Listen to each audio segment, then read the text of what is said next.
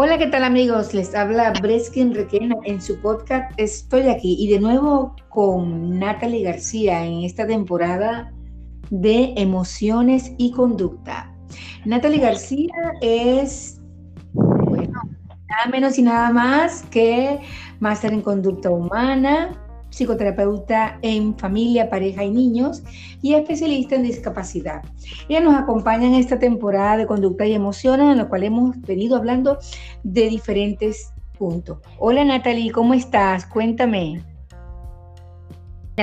Muy buenas tardes, buenos días para los que están en otra. Gracias por este espacio y bueno, sí, acá estamos pues justamente para ir abordando un tema bastante interesante que son las emociones y las conductas. Y esta noche, eh, bueno, esta noche para acá y día para allá, este, hoy vamos a hablar sobre un tema muy importante y se titula de esta forma, ¿somos padres o amigos? ¿Mm? Entonces, en este, en este tema vamos a tratar sobre la relación que tienen los padres, específicamente la madre, ¿no? Aunque podamos tocar también lo del padre, Natalie, porque tenemos que hablar sobre confianza, liderazgo, autoridad, y bueno, algunas cosas que tú también consideres, por supuesto. sí, sí. Por eso estás aquí conmigo. claro, claro. Sí, es un tema bastante interesante, eh, te indicaba, porque es, es ese momento cuando tú empiezas ya que el niño va creciendo, como querer tener ese ese afecto cercano, ¿ok? O ese vínculo, por decirlo así, cercano con tu hijo o con tu hija, y empiezan a surgir una serie de comportamientos que no es el deber ser. ¿Por qué decimos que no es el deber ser? Porque a veces pues sobreprotegemos o dejamos de ser un poco más permisivo de lo normal por querer ajustarse dentro de ese contexto social donde está ese hijo o esa hija.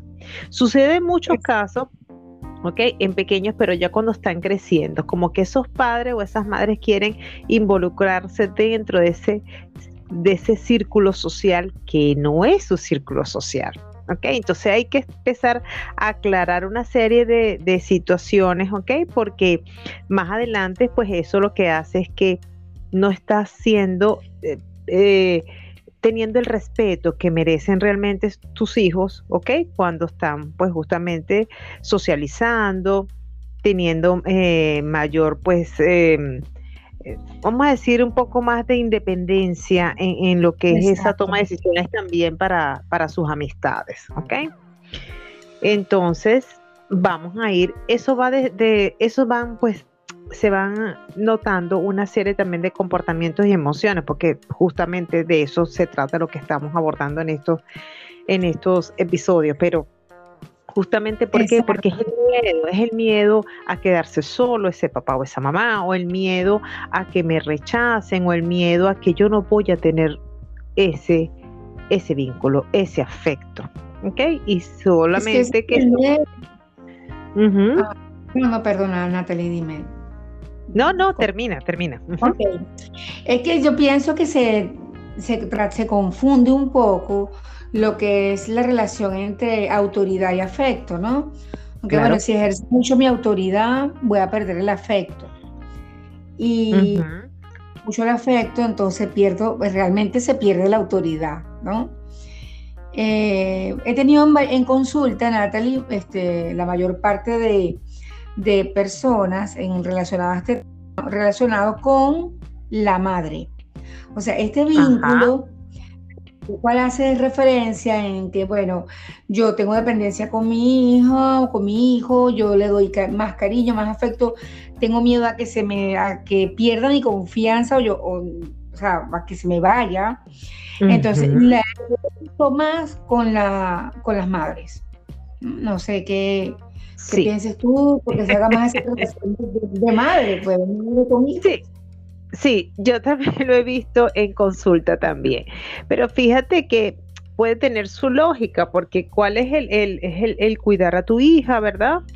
Y, y, que también vivimos en una sociedad machista, donde hay conductas que socialmente son permitidas o aceptadas al varón y a la hembra no.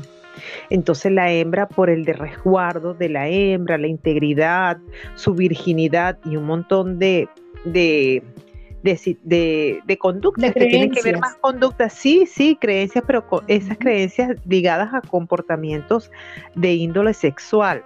Entonces, ahí van otras cosas que no tienen nada que ver, porque tú tienes que respetar y es, para eso estamos, ¿no?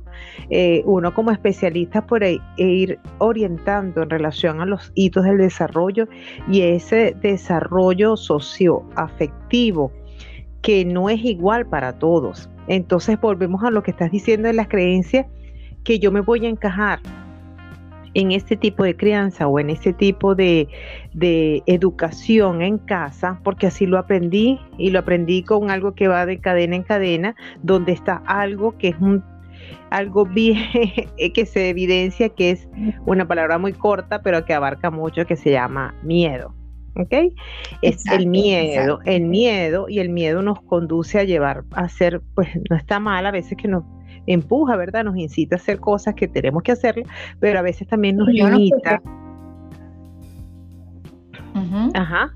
Sí, porque nos limita. Entonces, sí. Entonces, hablando de lo que es la autoridad del afecto, es importante estar bien claro cómo yo defino afecto como mamá.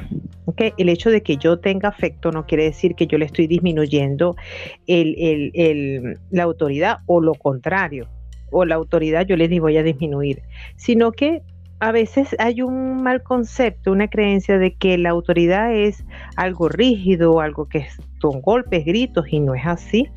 La autoridad es algo que se puede llegar a un acuerdo, ¿ok? Donde todos están involucrados, donde hay unas normas y unos límites que hay que respetar, ¿ok?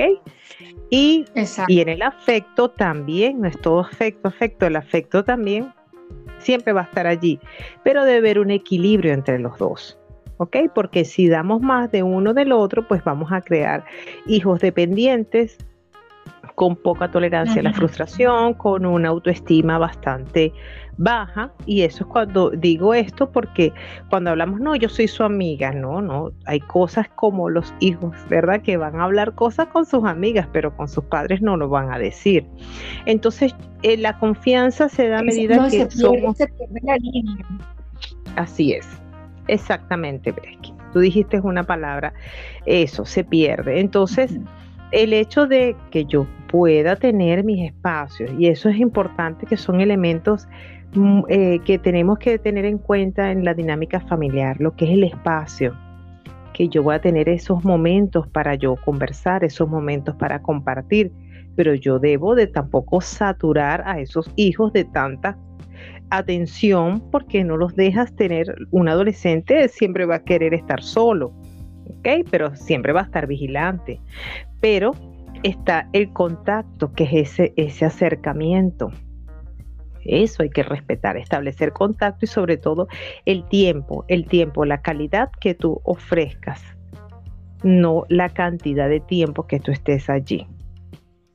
Claro, una cosa importantísima también, Natalie, retomando tomando en cuenta lo que tú estás diciendo en la relación de afecto, autoridad y esa amistad que muchas veces lo hemos visto en consulta, que bueno, no es que es que mis hijos son mis amigos o mis, mis padres son mis amigos, lo llevamos muy bien, nos comunicamos muy bien y todo eso.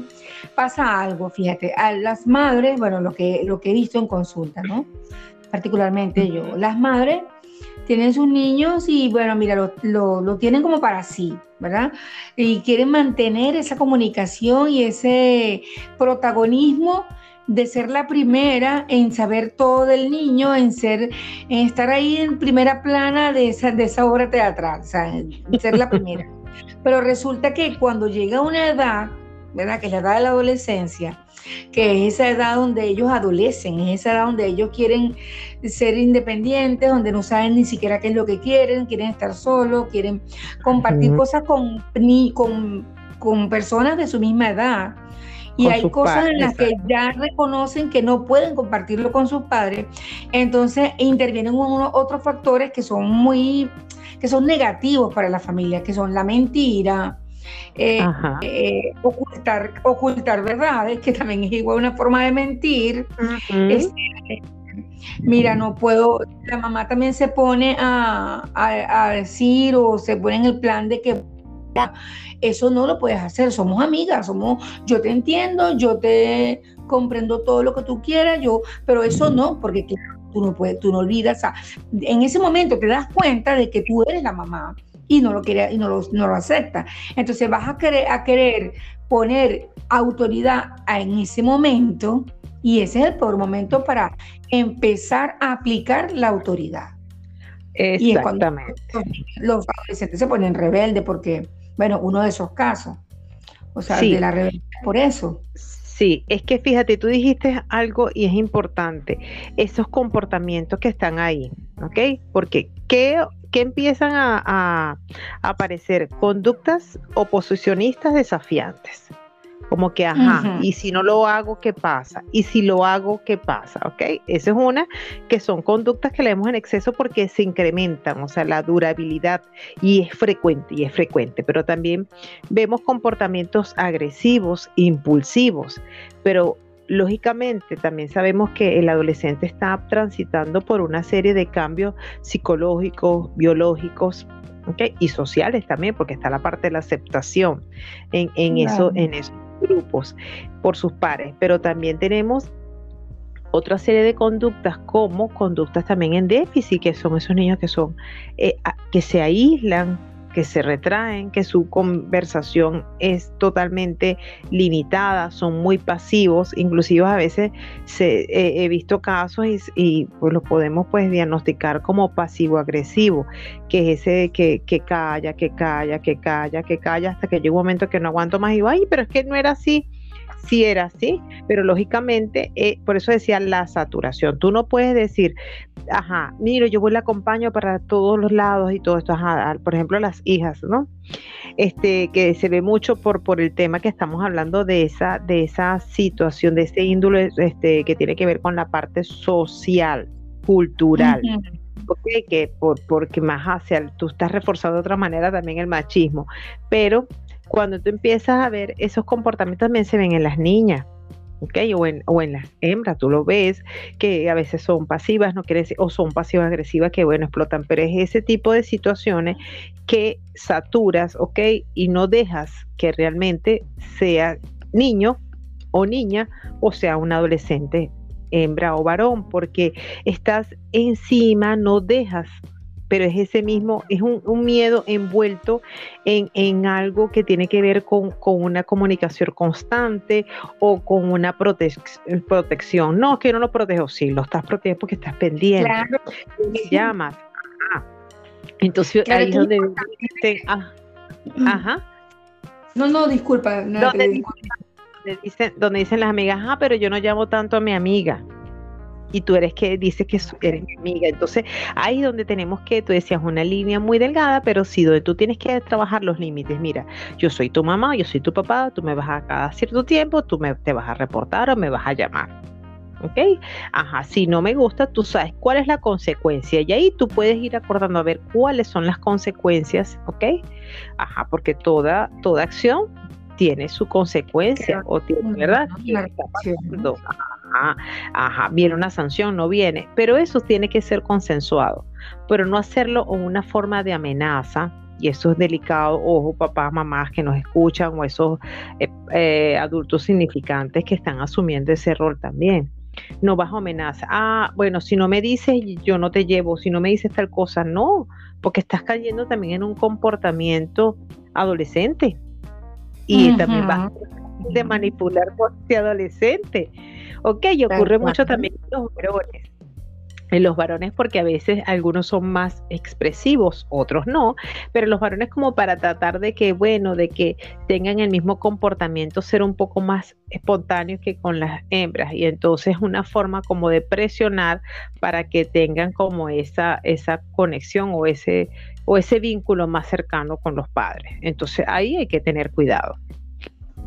Sí, sí, es súper importante lo que estás diciendo porque eh, muchas veces se tiende a querer poner normas y, poner la autoridad como de pronto, ¿no? A, bueno, a los 7, a los 9, a los 10 años, incluso empezando la... la a los 12, 13 años. Resulta que todas las conductas que uno va a implementar o a condicionar con los niños deben de ser desde muy temprana edad, porque de esa forma va a ser la misma, el misma condicionamiento conductual, o sea, va a ser lo mismo, lo único es que va a aumentar dependiendo la edad. Pero si a un niño tú le, hablas en un lenguaje que lo hablamos en estos días, un poco vacilante, pasivo, eh, no le ponemos norma, y ah, no, porque está pequeño, tiene dos años y yo después resulta que va a ser lo mismo, lo va a ir captando, lo va entendiendo hasta que tenga nueve, diez, once, o sea, ese va a ser su patrón conductual familiar. O sea, eso va a ser su mismo patrón. Entonces es importante que es lo que queremos, bueno, eh, dejar acá en este episodio que hay que tener muchísimo ¿verdad? Y en lo que es, yo puedo amar mucho a mi hijo y a la vez, por ese amor, crear, generarle rutinas, normas, valores, de los valores que se tenga cada familia, por supuesto, confianza para que no tenga que estar detrás de él o de ella nunca. Sencillamente el niño sea autónomo y sea capaz de tomar decisiones, pero en relación a lo que le has educado desde muy pequeño, ¿no? Claro, claro, y una palabra clave que es tú lo que estás formando para que sea una mejor persona, que tenga esa capacidad de liderazgo, que pueda ser personas que lo sigan, por, por, por, esa, por esas características, vamos a decir, positivas que lo van a realzar, ¿no? O vamos a seguirlo porque mira lo que hace. Hace cosas, ok, que ahorita se ve mucho, hace cosas que, que, eh, es diferente, este, agrede, eh, eh, hace bullying, ¿ok? Entonces eso no es, hay que, hay que cambiar la cara de que eso no es lo común, de que eso no es lo correcto. ¿ok? Entonces no es que así como me crearon a mí yo voy a criarlos, no. Si tú, tú tienes que empezar a discernir qué cosas son, viste, que son positivas o lo sientes o lo viviste y ya como adulto sabes que son positivas y cuáles no, o cuáles tú quisieras. Y entonces empiezas a discernir como padre y ver cómo tú vas a criar cada día mejor. Y si no tienes como que bien claro en esto, pues bueno, pues para eso estamos, para eso hay especialistas, hay terapeutas que pueden orientarte en el proceso para que cada día seas mejor padre, mejor persona. Eso es lo, lo mejor, es lo ideal. Bueno, Natalie, muchísimas gracias por estar de nuevo aquí conmigo en este podcast. Bueno, estás aquí, estoy aquí y pronto te volveré a invitar de nuevo en el siguiente capítulo porque no hemos terminado la temporada de emociones y conducta. Emociones, así es, siempre a la orden. Muchísimas gracias. de las redes, por favor, Natalie, recuerda tus redes sociales para que la gente te contacte, por favor. Claro que sí.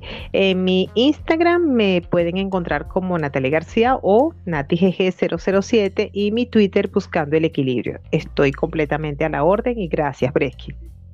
Vale, bueno, hasta la próxima. Chao.